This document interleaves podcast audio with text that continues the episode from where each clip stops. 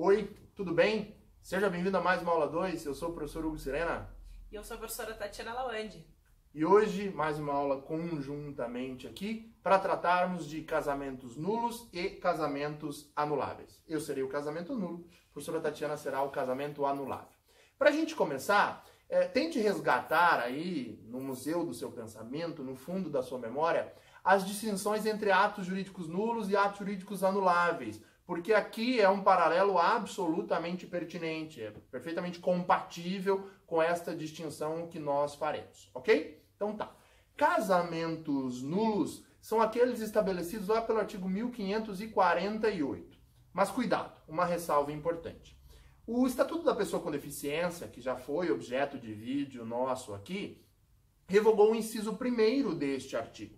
O que significa dizer que agora só é casamento nulo aquele do inciso segundo, qual seja aquele casamento submetido ou celebrado é, sob alguma causa impeditiva. Lembra-se das causas impeditivas ou dos impedimentos ao casamento? Tem vídeo aqui sobre isso. Então, se você celebrar um casamento com alguma hipótese de impedimento, este casamento será nulo. Por exemplo, pessoas já casadas não podem casar de novo. Precisam primeiro dissolver formalmente este casamento mediante divórcio para somente então constituir um novo casamento. Se você estiver casado e celebrar um novo casamento, além de crime, estar-se adiante de um casamento nulo. Tem vídeo sobre isso já no canal, sobre pessoa casar em uma segunda união. Uhum. Tá?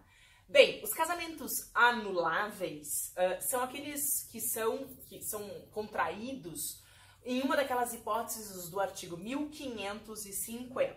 Né? Como nosso objetivo não é ficar lendo texto de lei, vou trazer alguns exemplos. É anulável o casamento de quem não tem idade mínima para casar. É anulável o casamento de quem contraiu com vício de vontade, foi coagido a casar, errou sobre a pessoa com quem estava casando.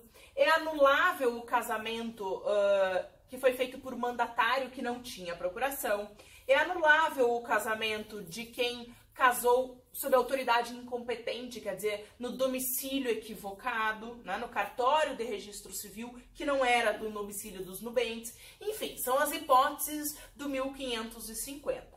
Eu só queria também fazer a mesma ressalva que o professor Hugo fez em relação ao Estatuto da Pessoa com Deficiência, que uh, mudou o, o inciso 4 deste artigo 1550, né? Então, não inclui na hipótese de casamento anulável o das pessoas com deficiência. Então, agora só estamos tratando no inciso 4 dos incapazes. E os incapazes no âmbito civil agora são aqueles lá que não podem exprimir sua vontade, os ébreos, viciados, intoxicos. Também já gravamos vídeo sobre isso, mas vamos retirar agora os deficientes. Cuidado com a atualização do seu código, tá? É isso. Vamos fazer um jogral. Casamento nulo é aquele que afronta a norma de ordem pública. Por exemplo, casamento celebrado mediante é, ou submetido a alguma hipótese de impedimento, lá do 1521. Casamento anulável são aqueles com razões privadas. Foi coagido, não tinha procuração. Casamentos nulos podem ser reconhecidos, ou a nulidade do casamento pode ser declarada de ofício pelo juiz, pode ser é, manifestada pelo Ministério Público ou por qualquer interessado, por qualquer um. Casamentos anuláveis não podem ser decretados de ofício. É preciso que o interessado direto provoque, peça a anulabilidade. Casamentos nulos não são suscetíveis de confirmação. O que é nulo é nulo desde sempre, para todo sempre. Já os casamentos anuláveis podem sim ser confirmados, ratificados, corrigidos até, se necessário. Então, por exemplo, se não tinha procuração e o mandatário casou, vai lá e apresenta a procuração, confirma, convalida, corrige. É possível. É, casamentos nulos não se convalidam com o passar do tempo.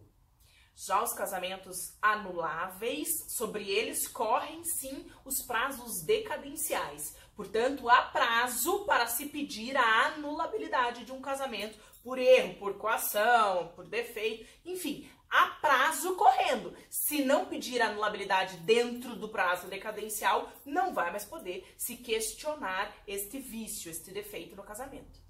Última diferença. Ressalvada a hipótese do casamento putativo, que vai ser objeto de algum vídeo, se é que já não foi gravado aqui pela professora Tatiana, então estou aqui publicamente pedindo para que ela o faça. Então, ressalvada a hipótese do casamento putativo, casamentos nulos não geram efeitos jurídicos. Já os casamentos anuláveis, enquanto durou o casamento, produzem efeitos.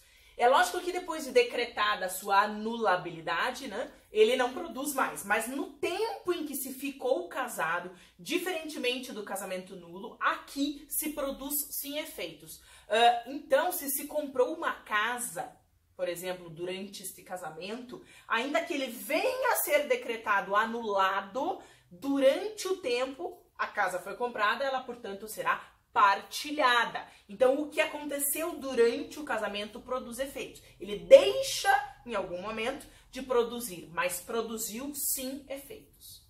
Uma última ressalva importante. Estas hipóteses de impedimentos que geram casamentos nulos também geram uniões estáveis nulas, ok? Mas aqui tem uma exceção importante, que é exatamente a do exemplo que eu te dei.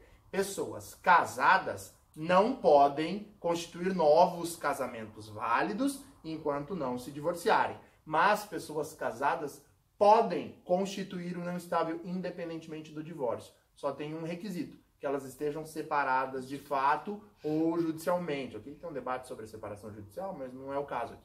Se as pessoas casadas estiverem separadas, elas podem constituir uniões estáveis e aí válidas, tudo bem? É uma exceção à aplicabilidade das hipóteses de impedimento para uniões estáveis. É isso. Dá uma olhada lá no vídeo sobre pessoas casadas. O tema dele é pessoas casadas em segunda união, em outra união. Tá? Explica exatamente isso que o professor Hugo está tratando agora com vocês. Tudo bem? Espero que tenha ficado claro, que tenhamos facilitado os seus estudos. Qualquer coisa, escreve para nós. Estamos aqui. É isso. Tchau, Tchau. filho. Obrigado.